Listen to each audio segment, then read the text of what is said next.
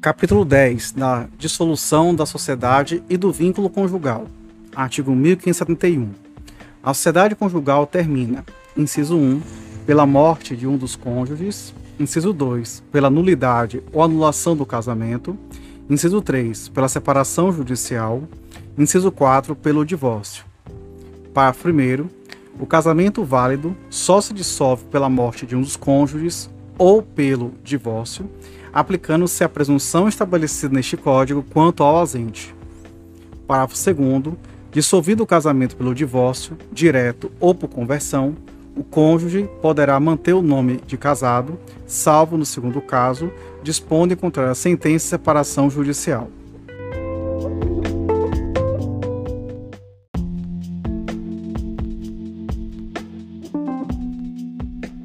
Artigo 1572. Qualquer dos cônjuges poderá propor a ação de separação judicial, imputando ao outro qualquer ato que importe grave violação dos deveres do casamento e torne insuportável a vida em comum. Parágrafo 1. A separação judicial pode também ser pedida se um dos cônjuges provar ruptura da vida em comum há mais de um ano e a impossibilidade de sua reconstituição Parágrafo 2. O cônjuge pode ainda pedir separação judicial quando o outro estiver acometido de doença mental grave manifestada após o casamento, que torne impossível a continuação da vida em comum, desde que, após uma duração de dois anos, a enfermidade tenha sido reconhecida de cura improvável. Parágrafo 3. No caso parágrafo 2, reverterão ao cônjuge enfermo que não houver pedido a separação judicial os remanescentes dos bens que levou para o casamento e, se o regime dos bens adotado o permitir, ameaçando os adquiridos na constante sociedade conjugal.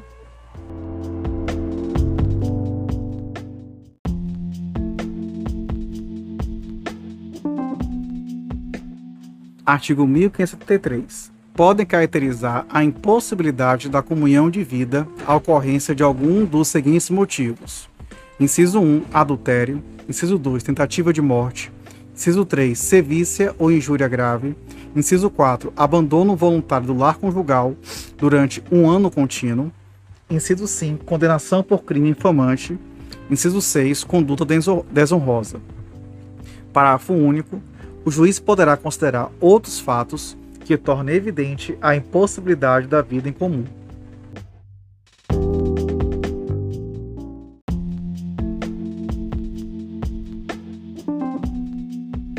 Artigo 1574.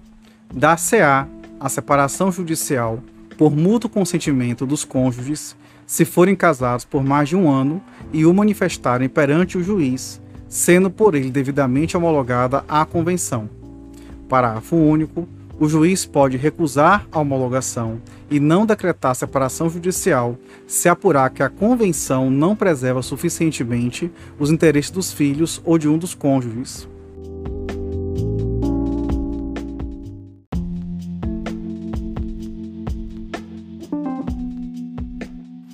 Artigo 1575. A sentença de separação judicial importa a separação de corpos e a partilha de bens. Parágrafo único. A partilha de bens poderá ser feita mediante proposta dos cônjuges e homologada pelo juiz e por este decidida.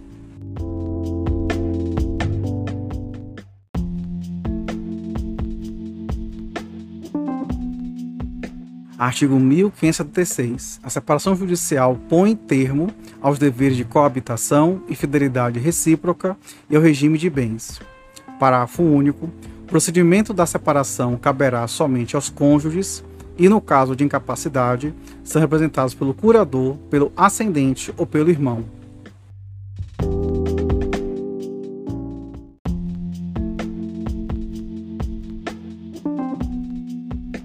Artigo 1577.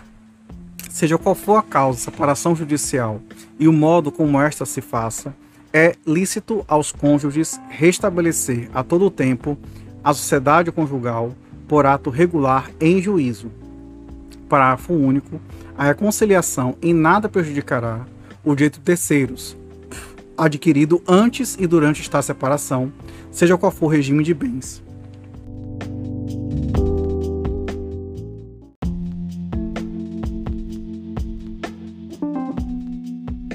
Artigo 1578. O cônjuge declarado culpado na ação de separação judicial perde o direito de usar o sobrenome do outro, desde que expressamente requerido pelo cônjuge inocente, e se a alteração não acarretar. Inciso 1. Evidente prejuízo para sua identificação. Inciso 2. Manifesta distinção entre o seu nome de família e o dos filhos havidos na união dissolvida. Inciso 3. Dano grave reconhecido na decisão judicial. Parágrafo 1. O cônjuge inocente, na ação de separação judicial, poderá renunciar a qualquer momento ao direito de usar o sobrenome do outro. Parágrafo 2. Nos demais casos, caberá a opção pela conservação do nome de casado.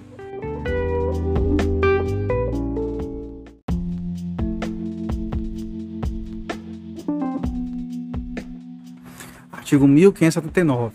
O divórcio não modificará os direitos e os deveres dos pais em relação aos filhos. Parágrafo único.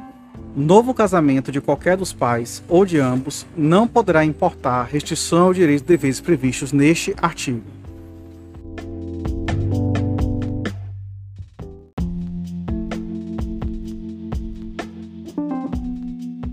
Artigo 1580 decorrido um ano do trânsito em julgado da sentença que houver decretado a separação judicial ou da decisão concessiva da medida cautelar de separação de corpos, qualquer das partes poderá requerer sua conversão em divórcio.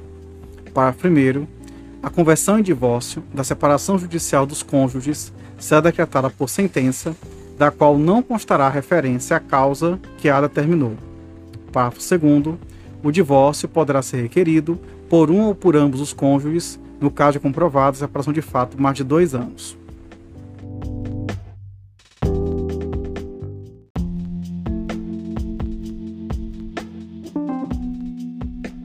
Artigo 1581. O divórcio pode ser concedido sem que haja prévia partilha de bens.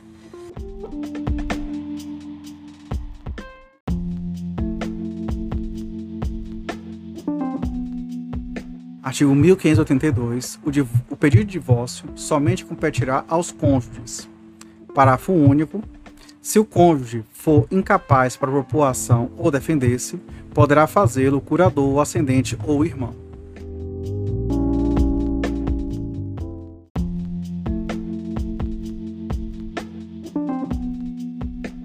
Capítulo 11 da proteção da pessoa dos filhos.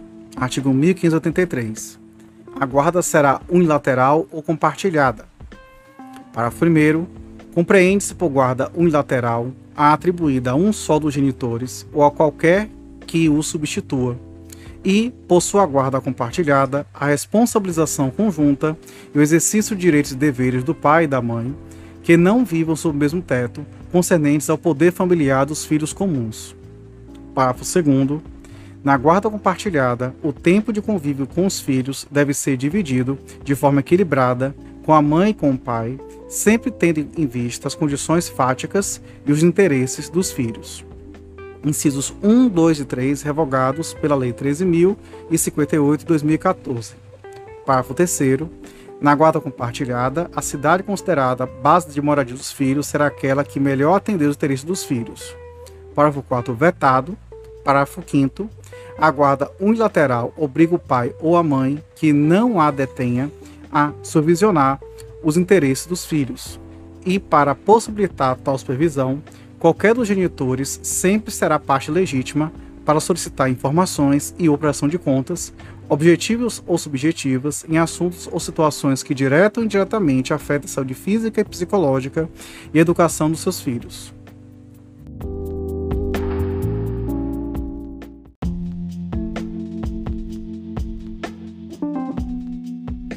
Artigo 1584. A guarda unilateral compartilhada poderá ser, inciso 1, requerida por consenso pelo pai e pela mãe, ou por qualquer deles, em ação autônoma de separação, de divórcio, de solução de união estável ou medida cautelar. Inciso 2, decretada pelo juiz em atenção às necessidades específicas do filho ou em razão da distribuição de tempo necessário ao convívio deste com o pai é, e com a mãe. Parágrafo 1 na audiência de conciliação, o juiz informará ao pai e à mãe o significado da guarda compartilhada, sua importância, a similitude de deveres e direitos atribuídos aos genitores e as sanções pelo descumprimento de suas cláusulas. Parágrafo 2. Quando não houver acordo entre a mãe e o pai quanto à guarda do filho, encontrando-se ambos genitores aptos a exercer o poder familiar, será aplicada a guarda compartilhada, salvo se um dos genitores declarar ao magistrado que não deseja a guarda do menor.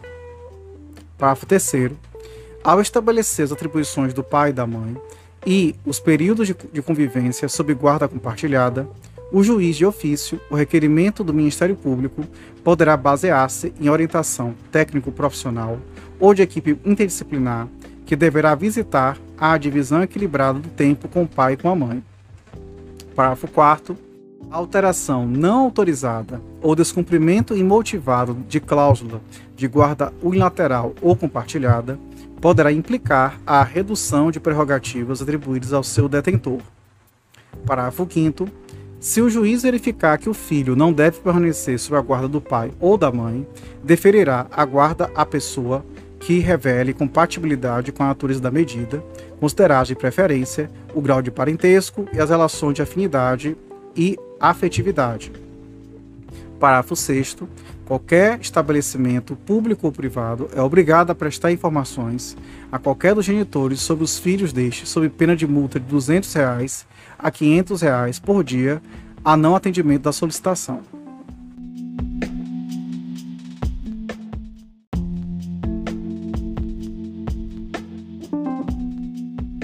Artigo 1585 em sede de medida cautelar de separação de corpos, em sede de medida cautelar de guarda ou em outra sede de fixação liminar de guarda, a decisão sobre guarda de filhos, mesmo que provisória, será proferida preferencialmente após a oitiva de ambas as partes perante o juiz, salvo se a proteção dos interesses dos filhos exigir a concessão de liminar sem oitiva da, da outra parte, aplicando as disposições do artigo 1584.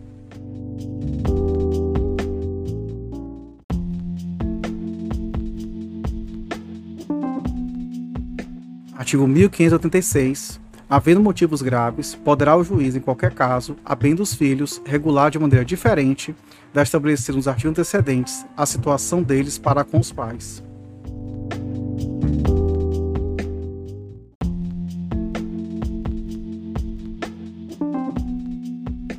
Artigo 1587. No caso de invalidade do casamento, havendo filhos comuns, observar-se-á o disposto nos artigos 1584 e 1586.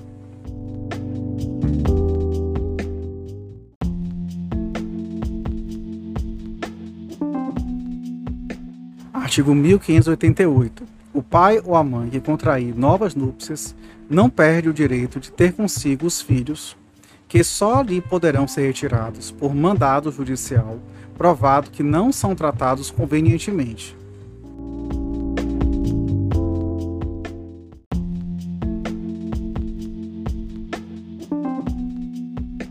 Artigo 1589. O pai ou a mãe, em cuja guarda não estejam os filhos, poderá visitá-los e tê-los em sua companhia, segundo o que acordar com o outro cônjuge ou for fixado pelo juiz, bem como fiscalizar sua manutenção e educação. Parágrafo único. O direito de visita estende-se a qualquer dos avós, a critério do juiz, observados desde a criança ou do adolescente.